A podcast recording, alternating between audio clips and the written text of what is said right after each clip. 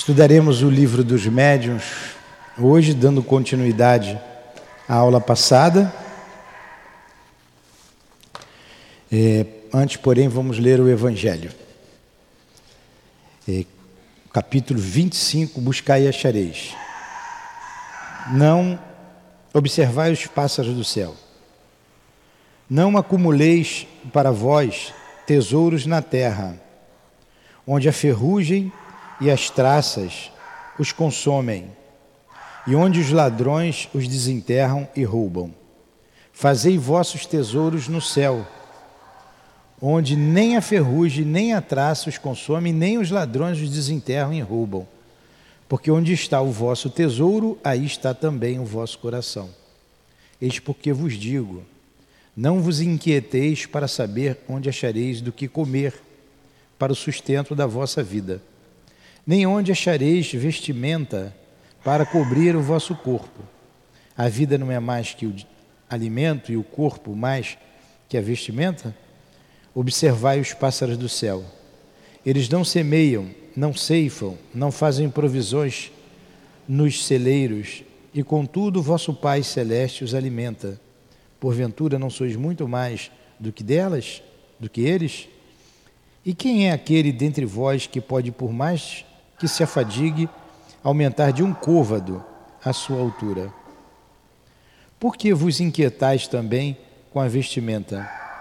Observai como crescem os lírios do campo.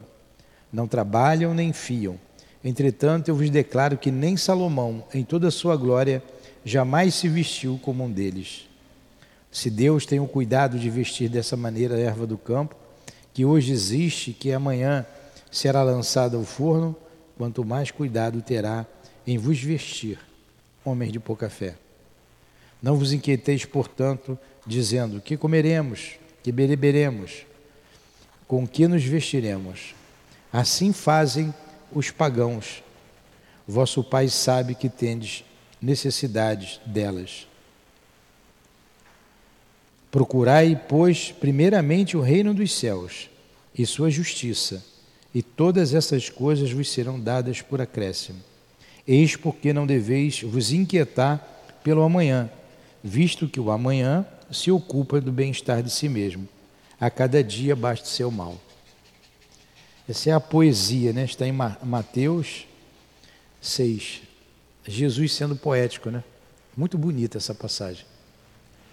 Então nós agradecemos, em primeiro lugar, a vida, Agradecemos por estar aqui nesta manhã, estudando a doutrina espírita, aprendendo, para que a gente possa cada vez mais melhorar como homens que somos, transformando-nos em homens de bem, a cada dia, a cada estudo e compreendendo a doutrina espírita, o teu evangelho, Jesus, sermos criaturas melhores, mais felizes aqui na terra. Então, muito obrigado por esta oportunidade. Que o Senhor abençoe, ilumine o nosso dia, a nossa manhã de estudos, permitindo a presença dos nossos guias, benfeitores da nossa casa, como o Altivo, Antônio de Aquino, Baltazar, o Dr. Erma, enfim, toda a coluna de espíritos que sustenta a nossa casa para o estudo desta manhã. Em nome desses espíritos amigos, em nome do amor, em nome do nosso amor, em teu nome, Senhor, mas acima de tudo, em nome de Deus, damos por iniciados os estudos da manhã de hoje. Que assim seja.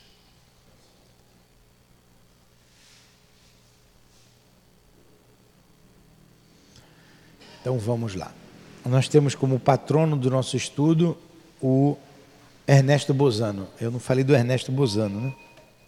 Onde nós paramos? Vocês marcaram aí? Cinco, tem, tem aí, Zuleika, o livro dos médiuns? Capítulo 5, 94.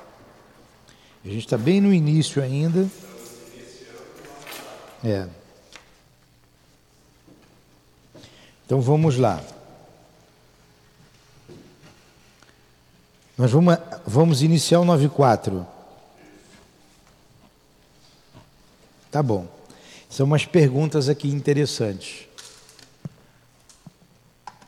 É, se quiser sentar ali do lado dela para acompanhar com o livro, ou do lado, né? Você vê que...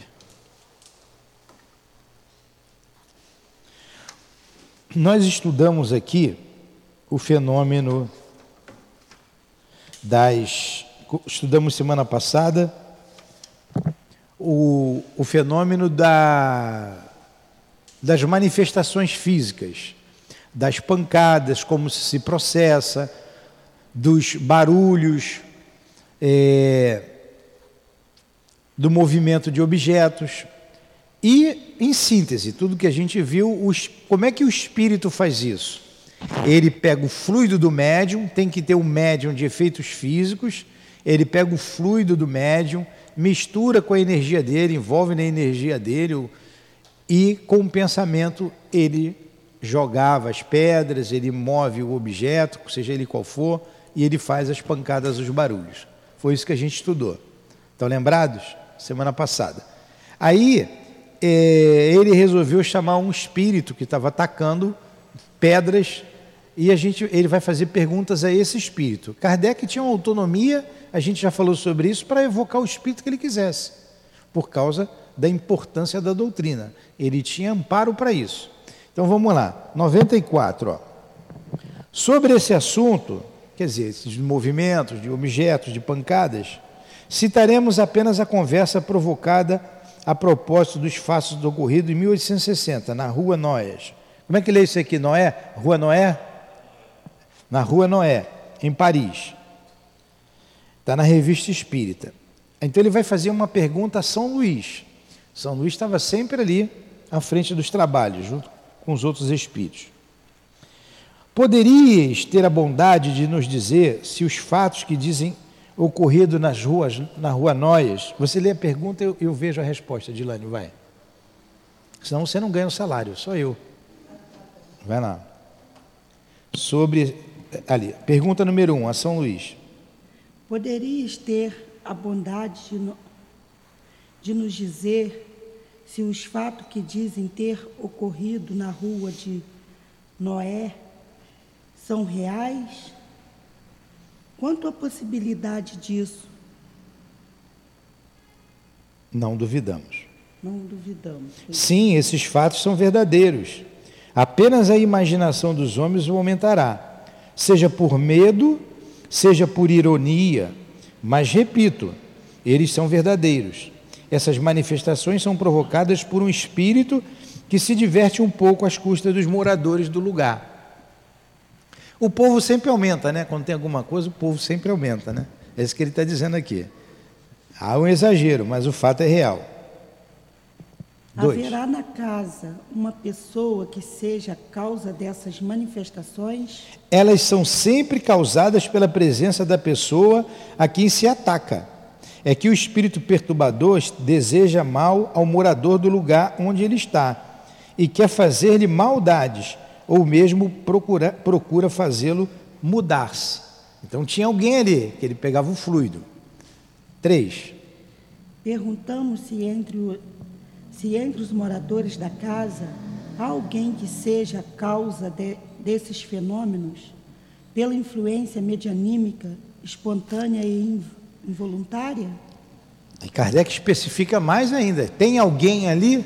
A gente viu que o médio pode ser é, involuntário ou voluntário, certo? Involuntário ou voluntário. Resposta: é preciso que assim seja. Sem isto, o fato não se produziria. Quer dizer, tem que ter o médium, certo? Um espírito habita um lugar de predileção para ele. Permanece inativo até que alguém de uma natureza que lhe seja conveniente se apresente naquele lugar. Quando esta pessoa chega, diverte-se então tanto quanto pode. Então chegou a pessoa cheia de fluido de efeitos físicos o espírito já quer bagunçar com o lugar. Aí ele vai, opa, tem tudo aqui na mão. Agora, tudo acontece sempre com a permissão de Deus. Nada acontece sem a permissão de Deus, tá? Alguma pergunta até aí? Está bem claro esse entendimento? Então vamos lá. Pergunta 4. Será indispensável a presença dessa pessoa no próprio lugar? É o caso mais comum e é o fato que citais. Quer dizer, o mais comum é a pessoa estar ali presente. E nesse caso, que ele está citando, que nós vamos ver, que ele vai perguntar ao Espírito já já, a pessoa está ali. Foi por isso que eu disse que sem isto o fato não aconteceria. Mas não quis generalizar. Há casos em que a presença imediata não é necessária. Quer dizer, a pessoa está nos arredores, não está ali presente, está perto. Ele vai lá, pega o fluido e faz. Pode ser então do vizinho. Do, do vizinho, pode. Pode ser. É o caso mais comum e é o fato que citais. Sendo esses espíritos sempre de uma ordem inferior e aptidão para lhes servir de, de auxiliar, será uma presunção desfavorável para a pessoa? Isto indicará uma simpatia pelos seres dessa natureza? Não, não precisamente, porque esta aptidão se deve a uma disposição física. Entretanto, indica com muita frequência uma tendência material, que seria preferível não possuir, pois quanto mais elevada moralmente a pessoa, mais atrai para si os bons espíritos, que necessariamente afastam os maus. Então vamos entender essa, essa resposta aí. Quem está em casa nos ouvindo pode fazer perguntas também. Ele disse que os espíritos que fazem a provocam a manifestação física são espíritos inferiores, certo? E aí ele pergunta em seguinte, ele faz essa afirmativa, lá atrás nós já vimos isso, se a, aptidão para lhe servir de auxiliar será sempre uma presunção desfavorável para a pessoa, significa que essa pessoa ela seja inferior também? É isso que ele está perguntando. E isto indicará uma simpatia pelos espíritos dessa natureza? Isso que ele perguntou. Vamos lá. Aí ele respondeu: não, não precisamente, porque esta aptidão se deve a uma disposição física, é uma predisposição física. A mediunidade sempre está erradicada no organismo. Então a pessoa tem fluido, ela tem. Se ela não está ligada a um trabalho sério, ela tem muita energia, se ela não está ligada a, a algo que vá angariar uma proteção, os espíritos vão pegar o fluido dela e vão provocar esses fenômenos. E esses fenômenos são provocados para chamar a nossa atenção para alguma coisa. É, ele vai vir aqui das pedras, mas como eu já disse, muitas pessoas chegam aqui conversando que a luz acende e apaga toda hora em casa, a porta bate. Você verifica, não é o vento que está batendo a porta, não é a light que está cortando a luz, então você ah, é um fenômeno, a gente tem que ter a cabeça bem no lugar. A torneira abre e fecha, a outra contou que o bombril cheio de sabão que ela estava variando a panela, pulou na panela de feijão que estava fervendo no fogão. Aí você, opa, tem alguma coisa a mais. Por que, que os espíritos fazem isso? Para chamar a atenção daquela pessoa. Ó, existe algo a mais do que a vida física, acorda. O Chico, o Chico tinha muito fluido. Ele no início estava junto com o Peixotinho, na materialização de espíritos. Só que ele tinha um objetivo, ele veio com um objetivo, que foi a psicografia. Se ele canalizasse aquela energia para fazer materialização de espíritos, ele ia ficar naquilo e não ia fazer as obras que ele fez, porque não daria para dividir. Cada um de nós tem uma, é, uma tarefa a cumprir. No caso do Chico, era, foi uma missão, né? E, e ele tinha evidência, tinha é, o, o fluido de efeitos físicos, fluido curador, enfim. Ele canalizou para a psicografia. Todo médium de cura também é médium de efeitos físicos. Nem todo médium de efeitos físicos é médium de cura. Hoje, o que, que a gente faz? a gente vem aprendendo com Kardec, os médios de efeitos físicos são canalizados para o trabalho da cura. Por quê? Os espíritos colocam ali a, o fluido deles, qualificam o fluido do médium, o médium está com boa vontade, então ele vai ajudar. Em vez de ficar entortando garfo, entortando colher, ele vai curar um osso, soldar um osso da perna. Eu já disse aqui uma vez, uma, um tempo atrás, teve um programa na televisão que o. Acho que era o Urughelli que entortava lá. Ele, é vocês em casa pode fazer. Uns faziam, outros não. A minha filha pegou um garfo que ele mandou pegar, segurou assim um garfo, piu, quase que quebrou, virou. Quer dizer, ela concentrou porque ele fez, ele, ele, ele induziu a pessoa a se concentrar, ela tinha a energia de, de efeitos físicos, o garfo, ó, quer dizer, muito fluido. É, hoje ela trabalha dando passe de cura, graças a Deus. Né? E aí, aí fica mais tranquila começa a angariar a proteção dos bons espíritos. Se você não tem a proteção dos bons espíritos, você fica sujeito à ação desses espíritos inferiores. É como que chegou um caminhão de cimento aqui. Zuleika, você vai descarregar o caminhão? Não. Mas você vai pedir alguém para descarregar, né? Tem, aí o, você não vai pegar nem um saco né, de cimento. Mas aquele pessoal bota até dor na cabeça e fica disputando. No outro dia eu vi ele, um, um, um, desses trabalhadores pegou um saco aqui num braço, outro no outro e veio. Falei, caramba, eu não pego nem uma. Então, é mais fácil ele fazer do que a gente. Se tivesse que descarregar, só tivesse a gente, a gente ia dar um jeito. Ia botar uma tábua, ia, ia dar um jeito. A gente sabe como, como fazer. Mas eles são mais aptos a descarregar o caminhão de cimento. O, esses espíritos superiores, eles sabem como fazer, mas é um trabalho mais pesado, então deixa a cargo desses espíritos. Quando eles querem fazer, nós vimos semana passada os barulhos com Kardec, não vimos? Ó, Kardec não era um espírito inferior, estava ali trabalhando, e batida na, na, no basculhante, não era? Constantemente, durante quatro horas. Espíritozinho ficou ali quatro horas no pé batendo, toda hora batia. Quando foi para a reunião na Sociedade Espírita de Paris, ele perguntou para o médium. E, o, e um espírito, através do médium, respondeu: era o teu guia. Pergunta você a ele mesmo, porque ele está aqui. Aí Kardec pergunta. Aí o espírito vai e diz: O que você escrevia não me agradava. Verifique o parágrafo, do parágrafo tal ao parágrafo tal, linhas tais. Verifique, reveja tudo que você fez. Foi o espírito superior que estava lá batendo? Não, ele mandou alguém bater. Vai lá, avisa para ele. E além de, de, de, de além de alertá-lo por o que ele estava fazendo, também foi para ele é, uma, uma, uma manifestação que ele aprendeu, né? uma manifestação física. Que ele, poxa, fizeram aqui a manifestação física. O espírito pegou o fluido do Kardec? Pode ser. Pode ter pego de alguém por perto? Pode ser. Pode ser. Mas estava batendo num basculhante para chamar a atenção dele. O objetivo é sempre esse, chamar a atenção. Então vamos falar do Chico. A gente falou do Chico.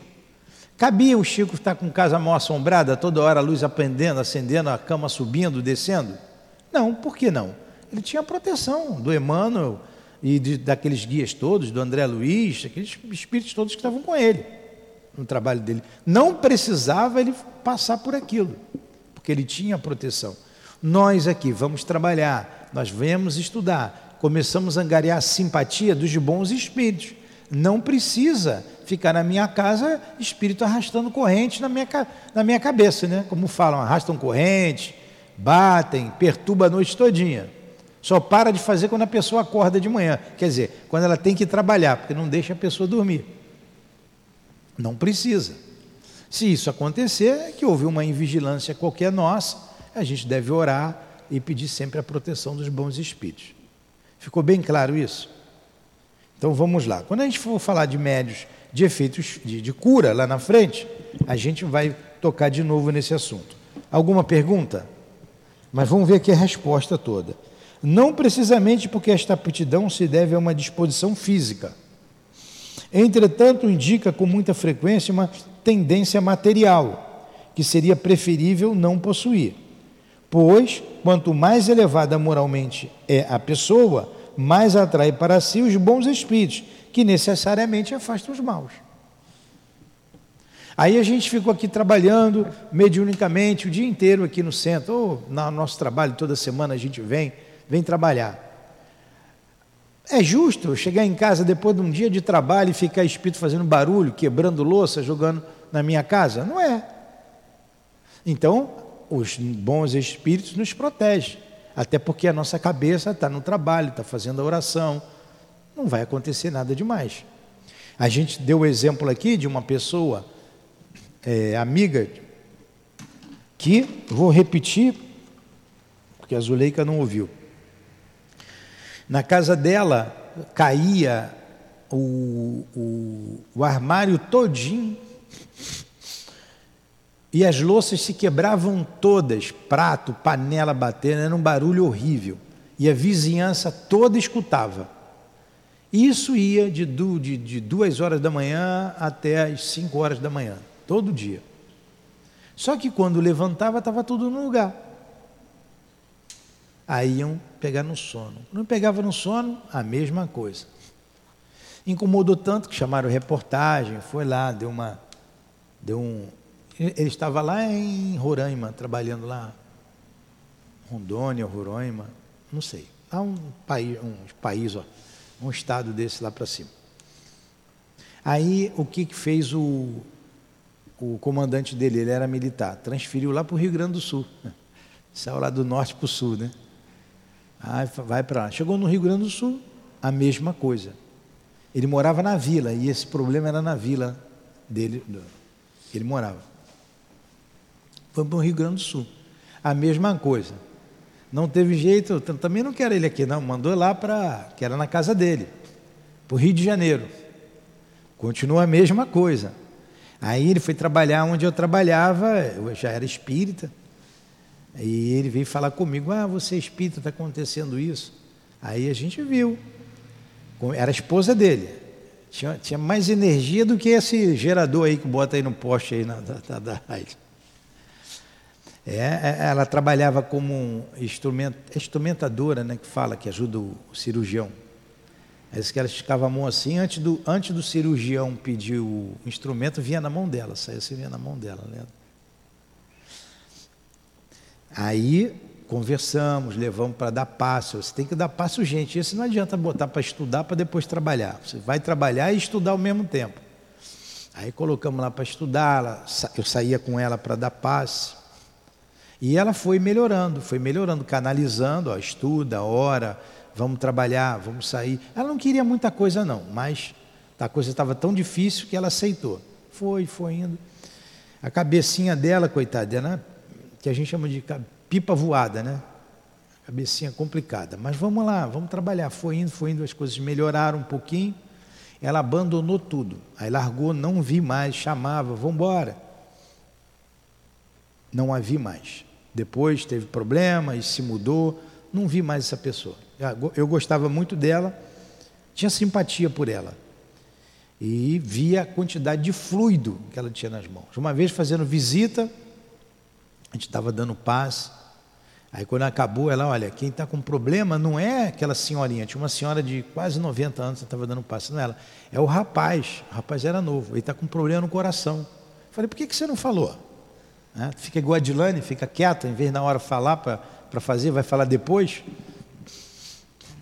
Aí, dois dias depois, o rapaz foi internado, teve que fazer uma cirurgia de urgência no, no coração. Enfim, era um médium, com, não somente de efeitos físicos, médio de, com muita energia, também tinha evidência, mas nunca quis nada com nada. Eu não sei como ela está hoje, tem mais de, de 20 anos isso, mais de 20 anos. Ela mudou, foi para o Rio Grande do Sul, porque ela era de lá, nunca mais eu tive notícia. Espero que ela esteja trabalhando numa casa organizada e colocada a cabecinha no lugar, porque senão enlouquece. Enlouquece. E o fenômeno chamava a atenção dela para quê? Para ela trabalhar, porque ela tinha compromisso com o trabalho. Mas, até aquele momento, ela não quis trabalhar, não quis.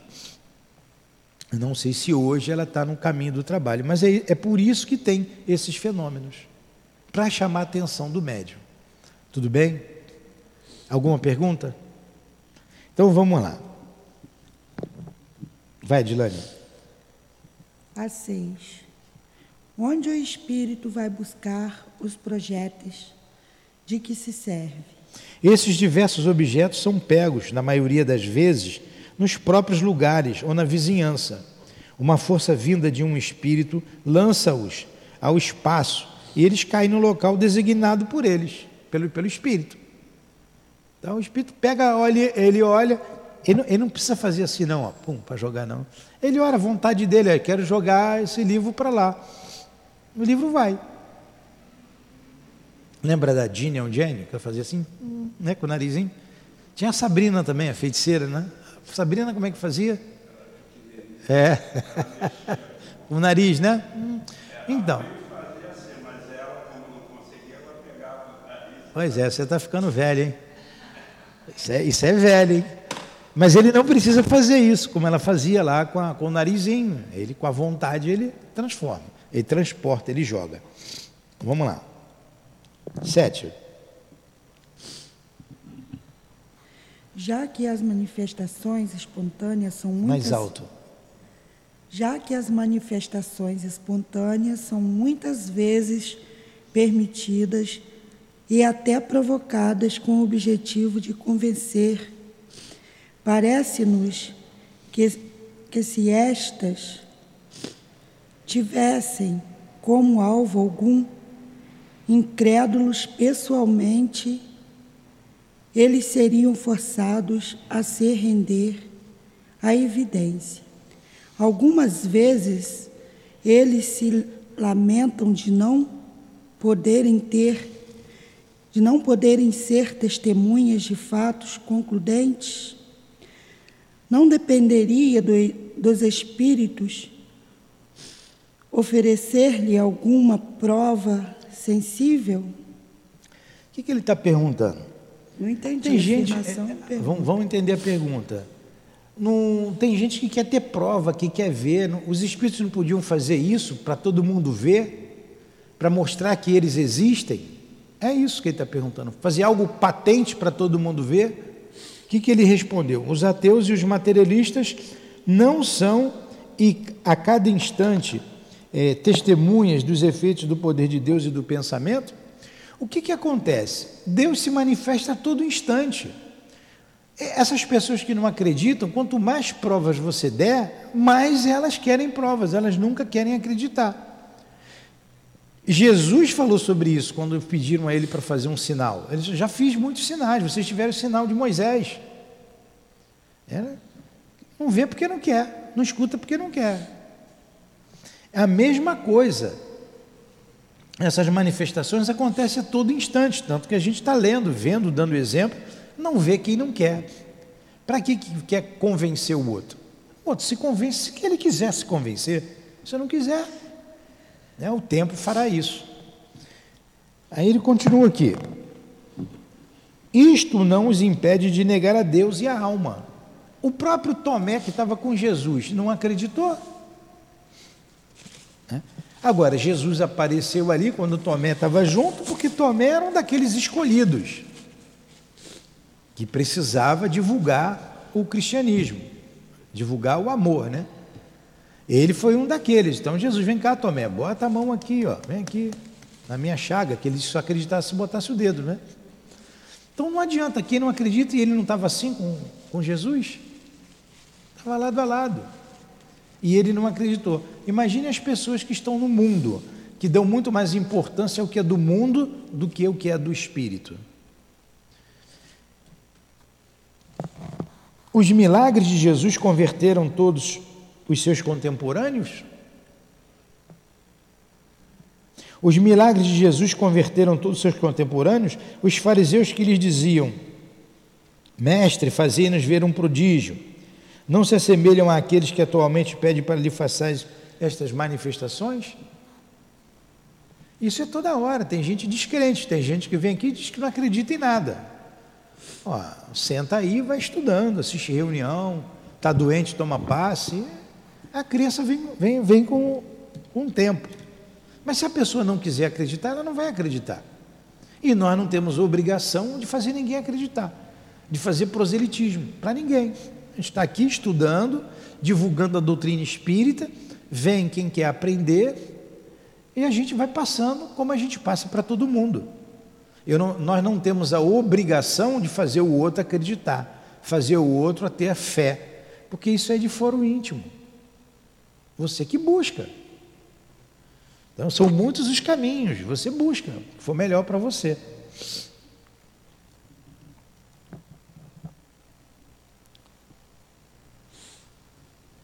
Se não se convenceram pelas maravilhas da criação, tampouco se convencerão, ainda que os espíritos lhes aparecessem da maneira menos equívoca, porque o orgulho os imobiliza, como cavalos teimosos não tem gente que diz assim, mesmo que aparecesse eu não acreditaria? Vocês já não viram isso? Pois é, vai fazer o que com essa pessoa? As oportunidades de ver não lhes faltariam, se as procurassem de boa fé. É por isso que Deus não julga conveniente fazer por eles mais do que por aqueles que procuram, sinceramente, instruir-se pois ele só recompensa os homens de boa vontade. A incredulidade deles não impedirá que a vontade de Deus se cumpra. Vedes bem que ela não impediu que a doutrina se difundisse. Vedes bem que ela não impediu que doutrina se difundisse. Deixa por, deixai, portanto, de vos inquietar com a oposição deles, que está para a doutrina assim como a sombra está para o quadro. Dá-lhe maior relevo. Que mérito teria se fossem convencidos à força? Deus lhes deixa toda a responsabilidade de sua teimosia, e esta responsabilidade será mais terrível do que imaginais. Felizes os que creem sem ter visto, disse Jesus, porque esses não duvidam do poder de Deus. E Jesus disse isso para Tomé.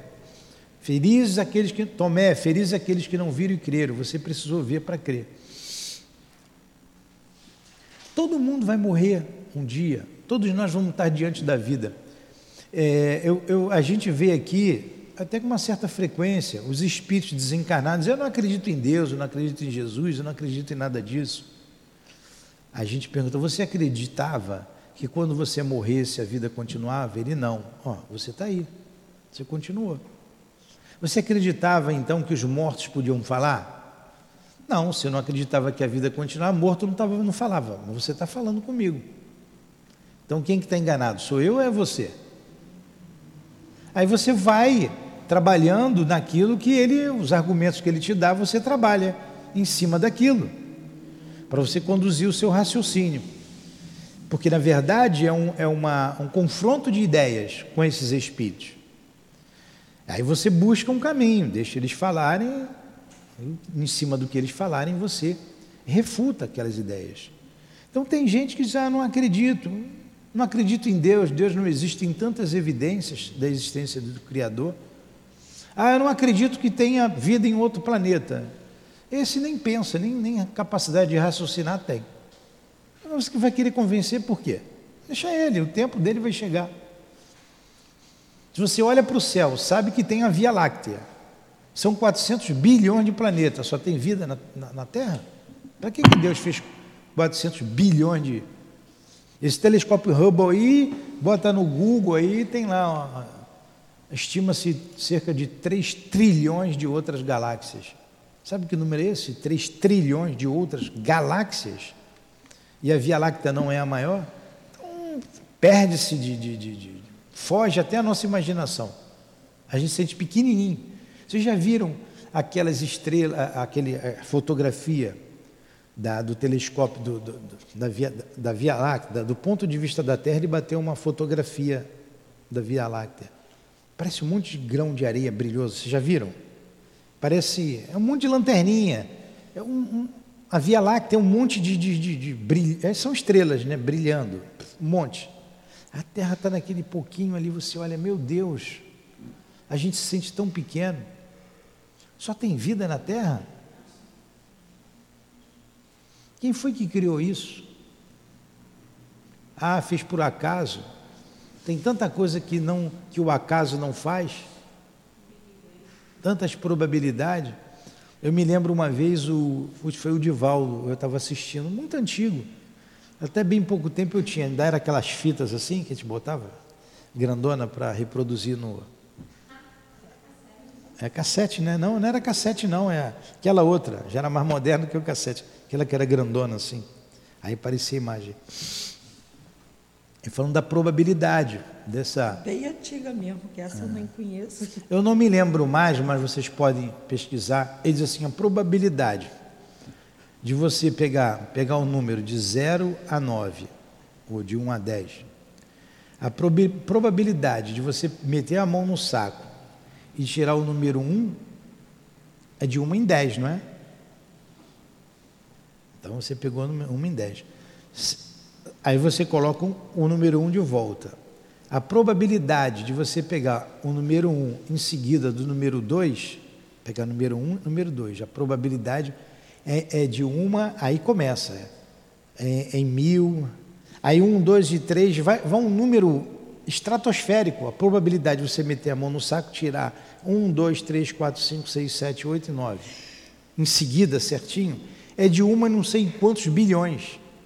Então vocês acham que o universo foi feito ao acaso? Se você colocou ali apenas 10 números e é uma coisa estratosférica, probabilidade, imagine o universo que tem muito mais elementos do que apenas 10 elementos de ter toda essa harmonia, todas essas leis químicas, físicas, biológicas, tudo certinho.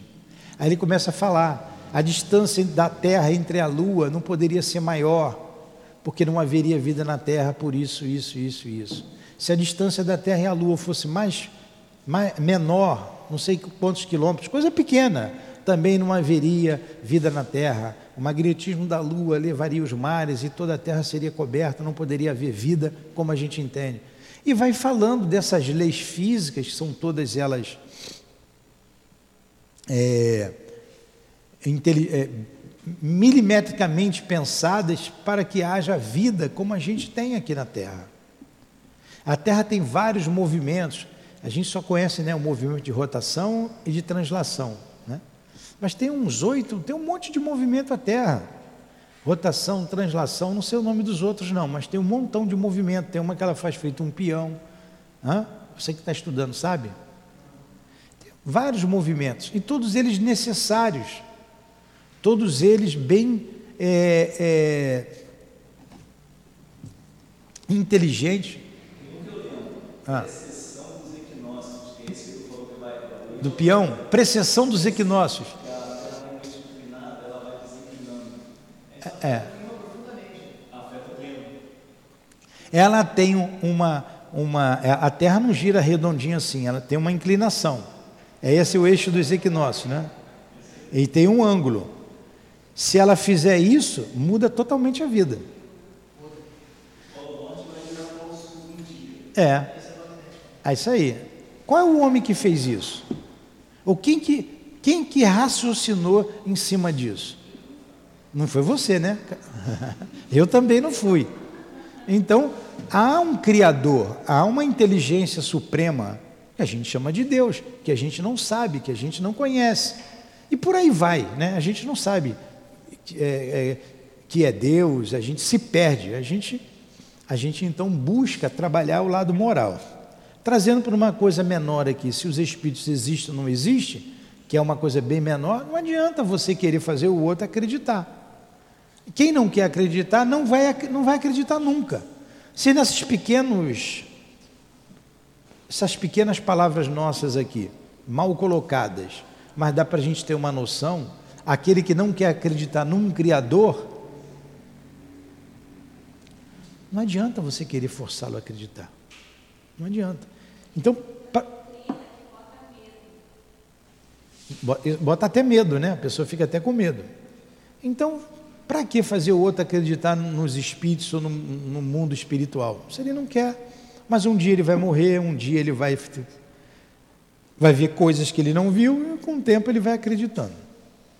A gente vem para o corpo material, esse corpo aqui é muito materializado, a gente quer muitas coisas da matéria, a gente está muito próximo da animalidade. E é uma luta muito grande do espírito com a matéria. A gente, para vencer isso, a gente tem que ter vontade, a gente tem que querer. Senão você cede sempre para a matéria. Sempre. Os prazeres da matéria. E não os prazeres do espírito. Vamos lá. Próxima pergunta, Dilane. É a número Oito. 8. Credes que seria útil evocar este espírito para lhe pedir alguma, algumas explicações? Evocai-o se quiserdes, mas é um espírito inferior, que só vos dará resposta bastante insignificante. Então São Luís falou que ia chamar esse espírito que jogava pedra lá na rua Noia? Pode, chama ele. Aí Kardec chama, vamos lá. Pode ler, porque é. Não, o senhor que tem que Não, ler. pode ler você. Não, não quero não. Então vai lá, evocação. Por que é que tinhas de me chamar? Quer dizer, o espírito inferior sou eu, né? Kardec é você, né? Tudo bem. Por que é que tinha que me chamar? Quereis então umas pedradas? Aí então é que se veria um belo salve quem puder, apesar do vosso ar de coragem. Vai lá. Por isso que o senhor queria que fosse eu, né? o É. Vai lá, dois. Tá bom. Mesmo que nós atira... mesmo que nos atirassem pedras aqui, isto não nos amedrontaria. Nós até pedimos, possível, possivelmente, que se pu- puderes, atire-nos algumas. Olha só, coragem do Kardec, né? Tira algumas pedras, eu quero ver. Seria bom para o nosso estudo. Vocês fariam isso com o espírito? Aqui talvez eu não pudesse.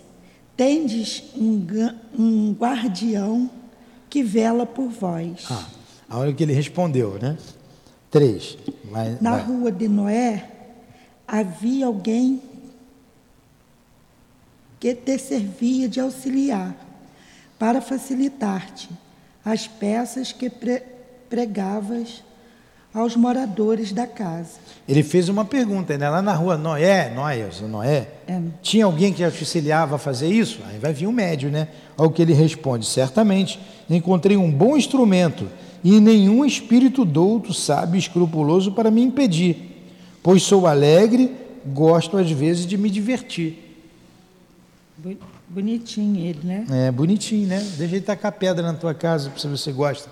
De preferência de duas às cinco da manhã. Não, deixa os passarinhos me acordar que é melhor. Quatro. Quem era a pessoa que te serviu de instrumento? Uma criada. Era contra a vontade dela que ela te servia de auxiliar? Ó, sim, a pobre moça. Ela era mais apavorada. Devia ser igual a Raquel. Agia com um objetivo hostil?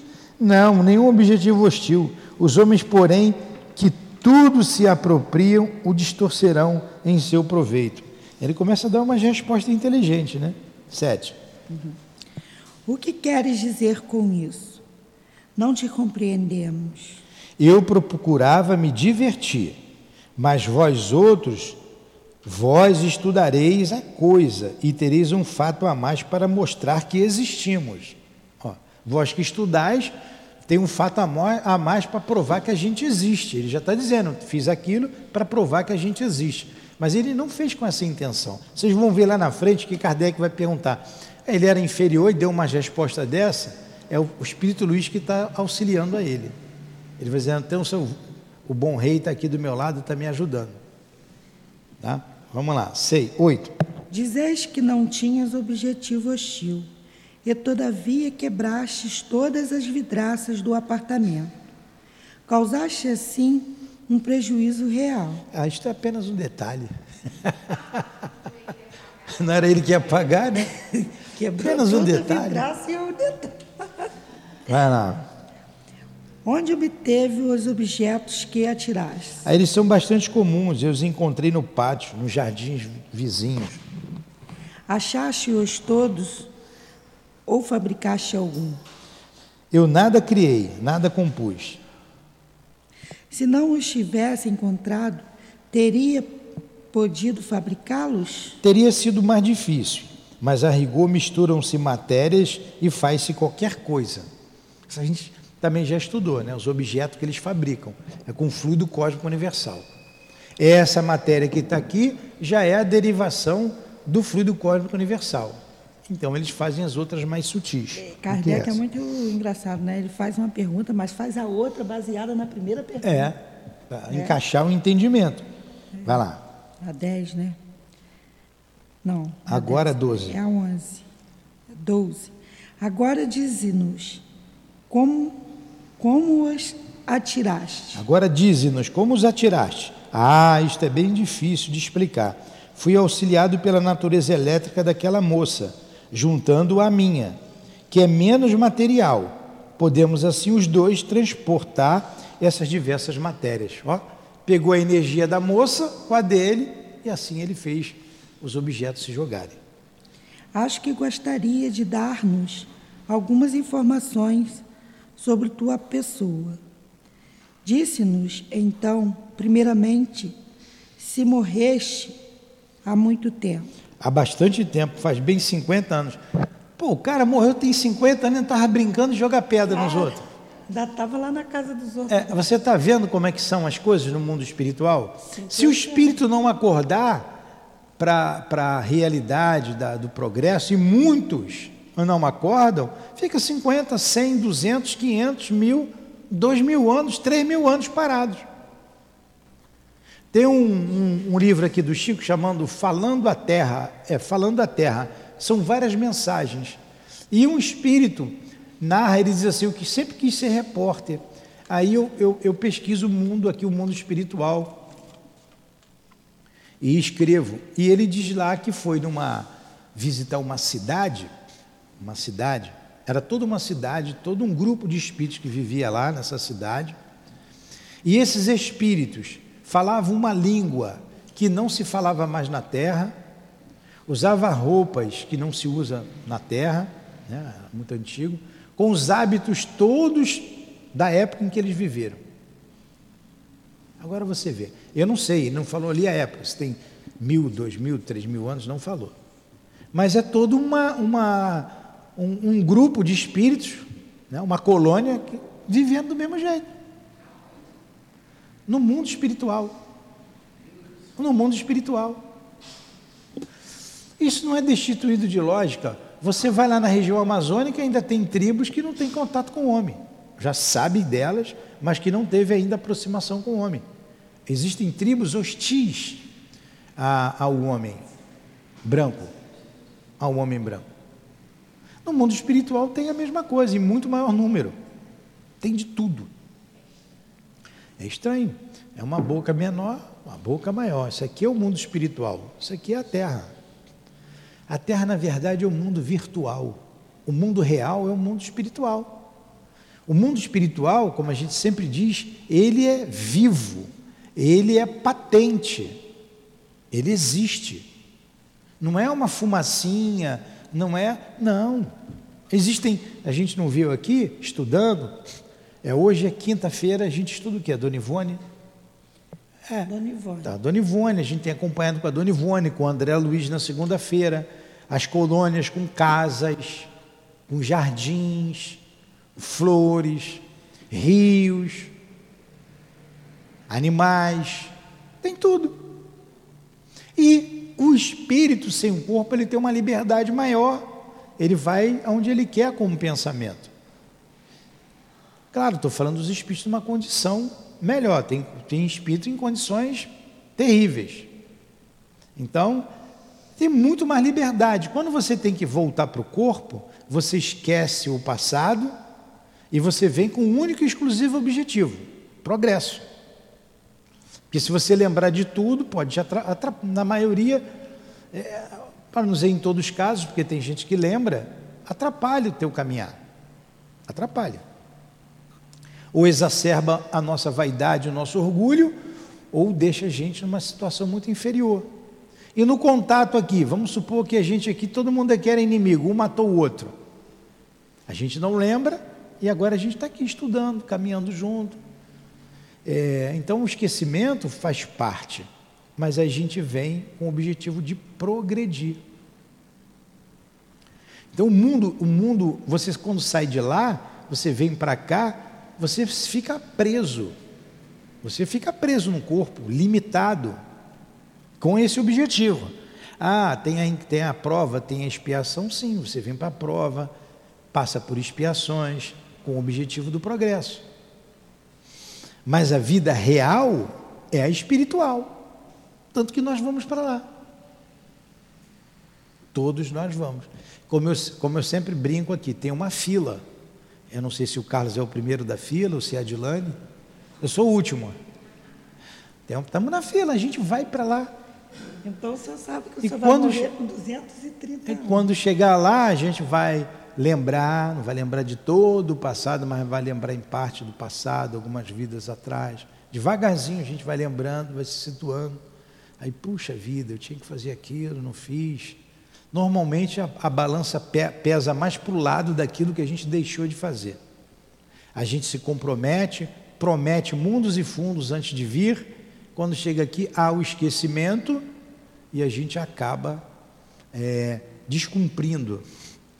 O médium, por exemplo, na, diz ali o André Luiz, diz o Emmanuel, mas está estudando o André Luiz aqui na segunda-feira.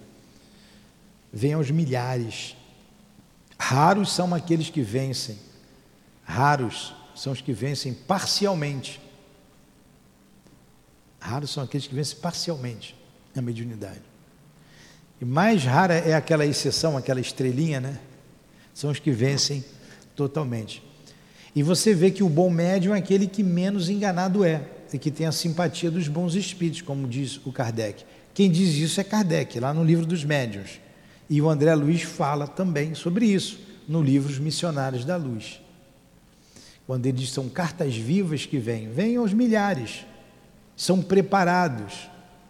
E quando a gente estuda aqui o Missionários da Luz, nós vimos aqui os exemplos no COMP, de, daqueles médiums falidos, e vocês vejam, o médium que veio com a consciência do passado, sabia quem era, tinha um lá que sabia quem ele foi, ele olhava para cada um que se aproximava, porque aqui a gente, a gente se conheceu, a gente já se conhece, ninguém vem para cá à toa. O magnetismo atrai, liga, tem ligação do passado.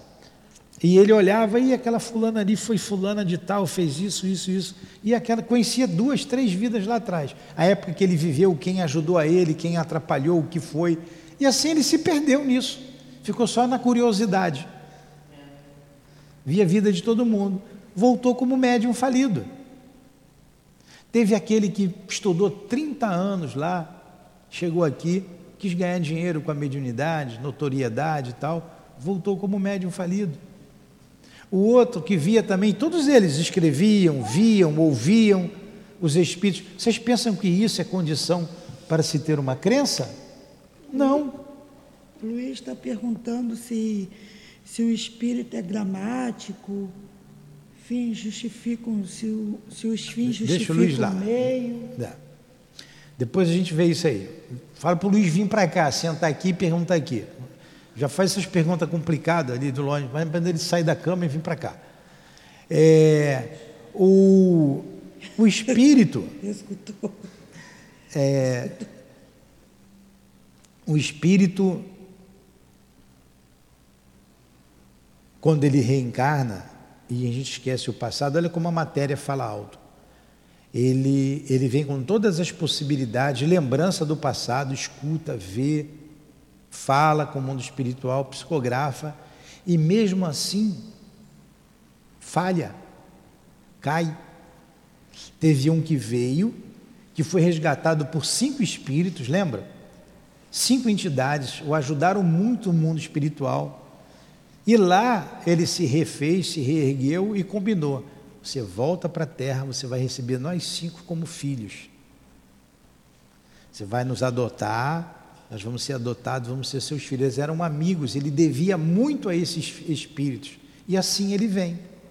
Ele vem, aí, vou contar bem rapidinho, ele vem, é, a mãe dele ensina a ele a doutrina espírita, ela era espírita, só que a mãe morre cedo. A mãe morre. Ele já tinha É, morre, tinha ele, o pai casa de novo com uma outra moça. Essa moça já tinha três filhos, engravida do pai, tem mais dois. São os cinco amigos deles. O pai morre, o pai morre também, desencarna, e ele tinha que ajudar a madrasta e os cinco. O que, que ele faz? Não quero saber disso. Abandona a madrasta, míngua, ela passa fome, ela vem desencarnar, os espíritos também, os cinco, ele larga para lá, vai viver a vida dele. Quando jovem ele tinha já a percepção do mundo espiritual, essas coisas todas de, de, de tá na, na, na, quando está na juventude, aí o pai leva ele no médico, o médico aconselha ele a ter relações sexuais, isso é falta de sexo, ele tem que ter relações sexuais. Aí ele vai se envolve no prostíbulo, acaba depois casando com uma moça lá que não era de boa índole, tem um filho problemático que era um, um espírito muito inferiorizado, muito inferiorizado. O casamento não estava nos programas dele, o casamento não estava. Ele tinha que trabalhar na doutrina espírita. Esses cinco iam auxiliá-lo no progresso. A gente olha coisa bonita, né? Tudo desenhado bonitinho. Poxa, aí ele chega, abandona esses cinco espíritos, abandonou a madrasta, não quis mais saber. Foi viver a vida dele, casou, não era para casar, casou lá com um espírito lá muito inferior, a mulher era muito inferior, e casou porque engravidou a moça. Ele engravidou, ele forçou, ele forçou a relação, e nessa relação ela engravidou. E veio um espírito muito inferiorizado, só dava desgosto para ele. Ele morreu aos 42 anos de sífilis e voltou para o plano espiritual de mãos vazias. Via, ouvia, tudo que foi planejado chegou até ele. Desperdiçou. Então, muitas coisas chegam às nossas mãos e a gente desperdiça. Muitas coisas. Depois, quando faz o saldo, né, vai fazer esse saldo quando balancete, né? Vai fazer o balancete quando for para lá, aí sim você vai ter o saldo. Então lembrar, lembrar não é, eu quis dizer, a gente contou esses exemplos todos porque a gente está num mundo difícil de provas e expiações e esses espíritos, esses fenômenos físicos, vêm para acordar a gente, ó, existe algo a mais do que o corpo. Existe o mundo espiritual. Você veio de lá. É para lá que você vai voltar. Você tem algo a fazer. Você precisa progredir, crescer. Agora, olha para a humanidade e vejam se é isso que a humanidade faz crescer espiritualmente. Espírito... Olha para o nosso país. Não. Esse espírito não é Otávio, não. Então, tudo isso é para acordar a gente para a realidade da vida. E toda hora, toda hora, todo momento acontece alguma coisa que nos desperta para isso. Mas a gente às vezes fica comovido naquele momento, pô, bem que é isso mesmo. Daqui a pouco esquece, volta para a vida material, as ocupações materiais. E a gente não consegue nunca saciar a nossa sede, porque a gente não consegue a felicidade. A gente busca facilidade. E felicidade é consequência, não é causa. É consequência. Quantos têm poder, têm fama, têm juventude, têm é, riqueza e são infelizes? Se suicidam. Não é só pobre que se suicida. Se matam. Como é que é o índice de suicídio lá na, no Japão? É altíssimo. Hã? Altíssimo. É toda hora uma mãe morrendo, né? A mamãe chorando, né? Hã?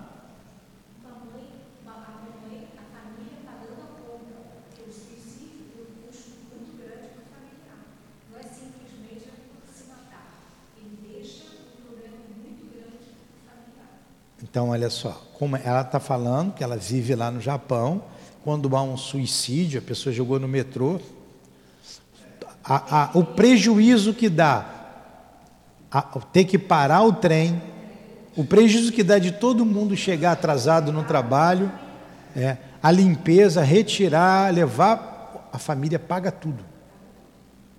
São frios, né?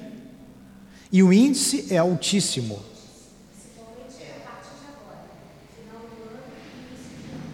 Final do ano e início de ano. Você teve notícias de vizinhos que se suicidou lá? Sim. Perto da sua casa. Jovem. Tá, 14 anos. Então. É, como é que esse espírito vai se ver no mundo espiritual?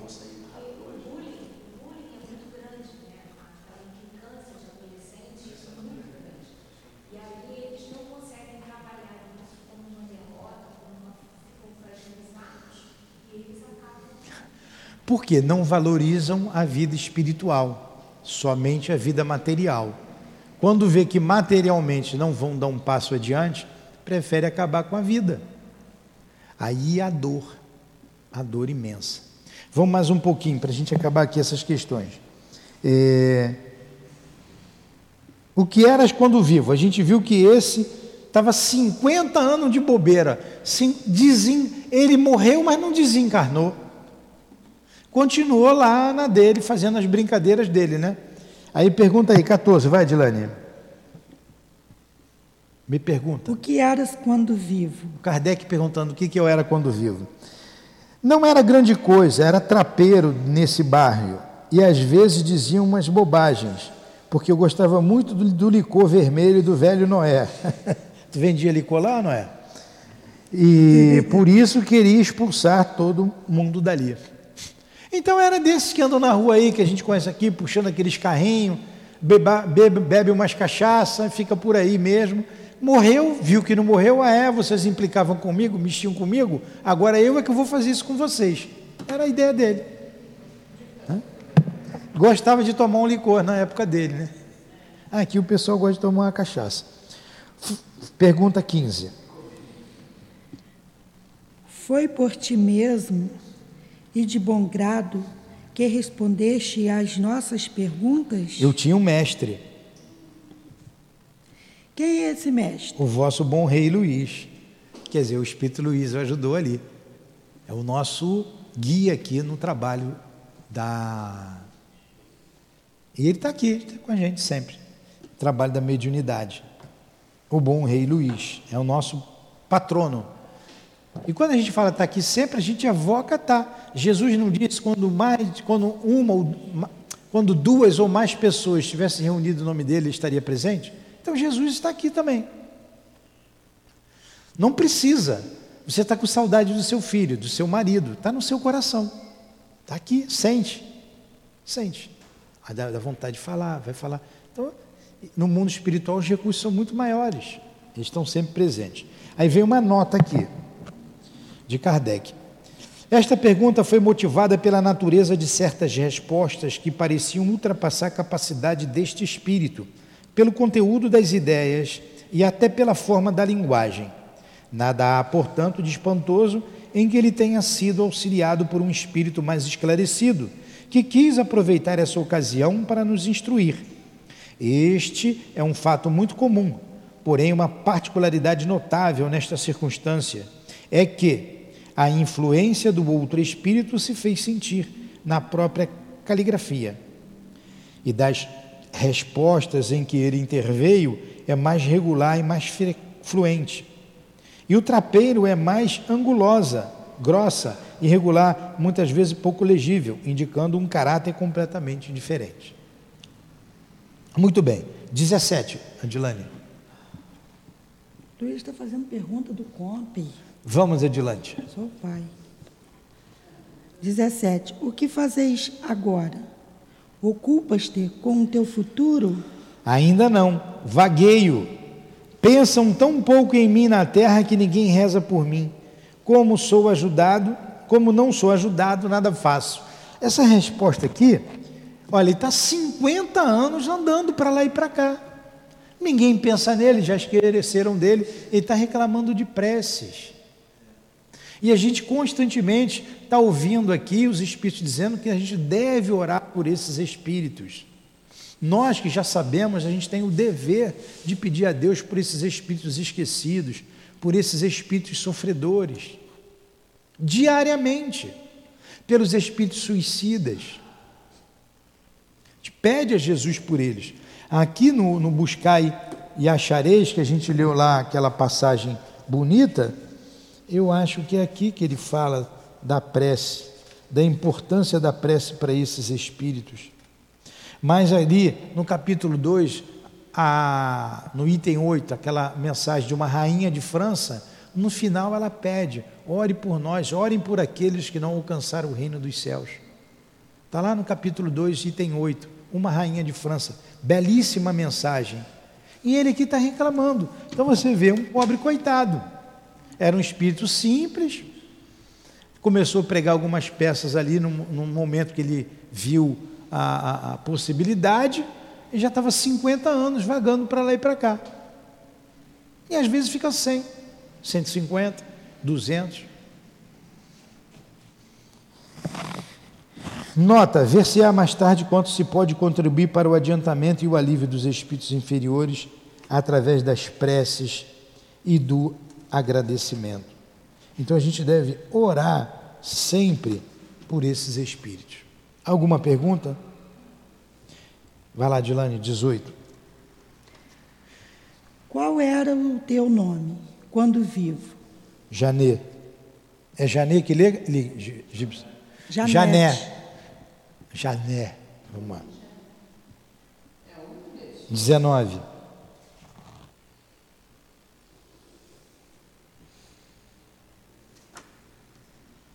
19, Dilane, pergunta 19. Pois bem, Jané, oraremos por ti. Dize-nos se nossa vocação te agradou ou se te contrariou. Me agradou, porque sois bons meninos, joviais, alegres, embora um pouco austeros. Apesar de tudo, vós me escutastes. Estou contente. Jané. Legal, né? Então, gente, nós vamos parar aqui. O fenômeno de transporte, o princípio é o mesmo. Nós vamos estudar depois, que é interessante. Às vezes pode sumir uma coisa dentro de casa, uma tesoura, uma chave. Tinha um, tinha um colega aqui que dizia assim, muito cheio, cheio de energia, e ele trabalhava com carro. E as chaves do carro sempre sumia. Sempre sumia. Volta e meia tinha que mandar fazer chave de carro. E a gente vai ver isso depois tá? O fenômeno dos transportes. Vocês gostaram do estudo? Que dia hoje? Vocês sabem que dia é hoje? Hã? Hoje é dia 30. O próximo é 7. Hoje é dia 30. 30 de setembro. 30 de outubro? Setembro. É pior do que eu. 30 de setembro. Janeiro, fevereiro, março, abril, maio, junho, julho, agosto, setembro tem 30 dias. É. 30 de setembro. Amanhã, dia 1 Amanhã, sexta-feira, dia 1 sábado, dia 2, domingo, dia 3. Aniversário de Allan Kardec. 3 de outubro. Aniversário do meu pai também. Dia 3 de outubro, aniversário de Allan Kardec. E no sábado, então, e como foi na quarta-feira, nós falaremos de Allan Kardec. Falaremos de Allan Kardec. É... E a gente fez aqui para distribuir para o pessoal aí, no sábado, uma mensagem de Kardec, é pequenininha, dada pela Dona Ivone, e a gente já começa homenageando o nosso querido mestre Kardec, porque graças a ele a gente teve acesso a isso aqui, aos estudos de hoje, aos estudos da doutrina espírita né, a sua dedicação, ele não faliu. Graças a Deus, ele não faliu. Graças a Deus, ele não fez o e, papel de... E vocês têm que pensar, que a gente já disse aqui, ele começou do zero. Quando começou a balançar a mesa para lá e para cá, ninguém sabia o que era. Ninguém sabia. Zero. Ele partiu do zero. Então, ele vem com as perguntas bem básicas, bem básicas. E aí a gente vê, analisando a capacidade de Allan Kardec. Ele era um pedagogo, escritor, poliglota, aluno de Pestalozzi, o grande Pestalozzi, o grande pedagogo. E antes, e quando Pestalozzi viajava, era ele que assumia, lá em Verdun, na Suíça.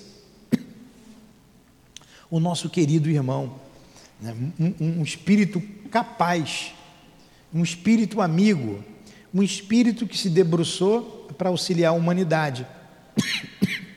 Porque, como nós vimos no livro dos Espíritos, a doutrina espírita veio para alavancar o progresso moral da humanidade. É, intelectualmente, a gente caminha, mas moralmente, a gente caminha também, porém em passos muito lentos.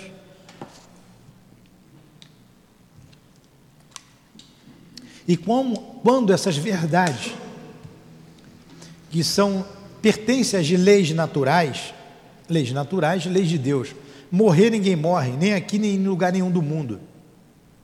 Se comunicar, todo mundo se comunica, reencarnação, enfim. Isso ser comum, a humanidade vai pensar diferente, vai agir diferente. Então nós teremos uma nova era, como diz os Espíritos. Aí eu queria ler apenas uma mensagem aqui, apenas uma página pequena, sobre Kardec que a dona Ivone escreveu. E a gente em seguida vai fazer a prece. Então a gente já começa homenageando o nosso querido irmão. Em nossas fileiras, cuidemos para divulgar. Eu posso dar isso para vocês, vocês querem? Aí vocês tragam na, no sábado, para não receber outra um, dois, três, quatro, cinco. pode pegar aqui. Entrega ali, Nixon. Para eles acompanharem. Uma para cada um.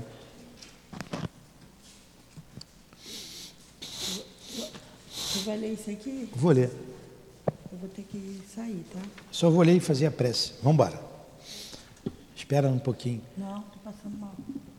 Em nossas fileiras Cuidemos para divulgar o Consolador com qualidade e respeito. Jamais façamos da hora da pregação um show em que os pândegos do mundo se apresentam para divertir as massas. Espiritismo é doutrina séria que expressa alegria nas ideias sublimes que divulga e tem como objetivo esclarecimento e conforto espiritual. Não façamos da mediunidade um jogo de adivinhação em que a buena dicha engana e diverte. Repudiemos a postura cristã, as tentações do dinheiro e da corretagem. Edifiquemos centros onde a burocracia não atrapalhe a simplicidade do Evangelho e as portas estejam sempre abertas aos necessitados de todo o jazz. Ergamos obras benemerentes que eduquem e libertem, evangelizando e transformando o homem. Apresentemo-nos com coragem, a fim de que nossas instituições, nossas instituições alcancem os objetivos que os Espíritos do Senhor vêm traçando para o Espiritismo na Terra. Portanto, exaltemos Kardec, dissecando o Pentateuco com probidade e competência. Respeitemos Kardec, divulgando a doutrina com responsabilidade cristã. Homenageemos Kardec, vivendo o Consolador. Dignifiquemos Kardec, abandonando o fanatismo que segue e alucina. Valorizemos Kardec, colocando as verdades espíritas ao alcance de todos. Honremos Kardec, evitando que interpretações pessoais desvirtuem a revelação. Estudemos Kardec, a fim de permanecermos fiéis ao Evangelho. Ivone Pereira. Do livro Ivone Entre Nós, psicografia do Emanuel Cristiano. Bonito, né? É para ficar, para levar. Então vamos fazer a nossa prece, agradecendo ao Mestre Kardec que ele receba os nossos melhores sentimentos, a nossa gratidão por todo o trabalho, por todo o legado que nos deixou. Agradecemos a ele, a sua incansável esposa que o apoiou, Dona Mélie Boudet. Receba o nosso carinho, receba a nossa gratidão por tudo se hoje estamos aqui firmes, com olhos abertos para o mundo espiritual, graças a Kardec, graças ao Consolador prometido, enviado por Jesus. Se hoje aprendemos o Evangelho de Jesus com o coração e com o raciocínio, graças a Kardec. Muito obrigado. Muito obrigado, Jesus, por ter enviado esse espírito lúcido, o bom senso encarnado, como disse Camille Flammarion, e a nos trazer essa doutrina libertadora, consoladora, instru instrutiva. Muito obrigado. Abençoa Jesus esse espírito amigo. Abençoa Jesus a nossa casa, para que ela cumpra com seu dever divulgando e dissecando, estudando a doutrina espírita, vivenciando a doutrina espírita e que nós, os trabalhadores desta casa, saibamos amarmos uns aos outros como o Senhor nos amou, seguindo a sua recomendação. Muito obrigado pela grande oportunidade que tivemos de conhecer a doutrina espírita de estudarmos nesta casa de amor, o SEAP. A nossa gratidão ao altivo e a toda a coluna de espíritos que sustenta essa casa de amor. Que possamos prosseguir cumprindo com o nosso dever. Que seja então em nome do amor, que seja em nome do nosso amor, em nome de Allan Kardec, do nosso Leon Denis, que deu a continuidade ao mestre Kardec em teu nome, Jesus, mas acima de tudo, em nome de Deus, nosso Pai, é que damos por encerrado os estudos da manhã de hoje em torno do livro dos médiuns. Que assim seja. Graças a Deus.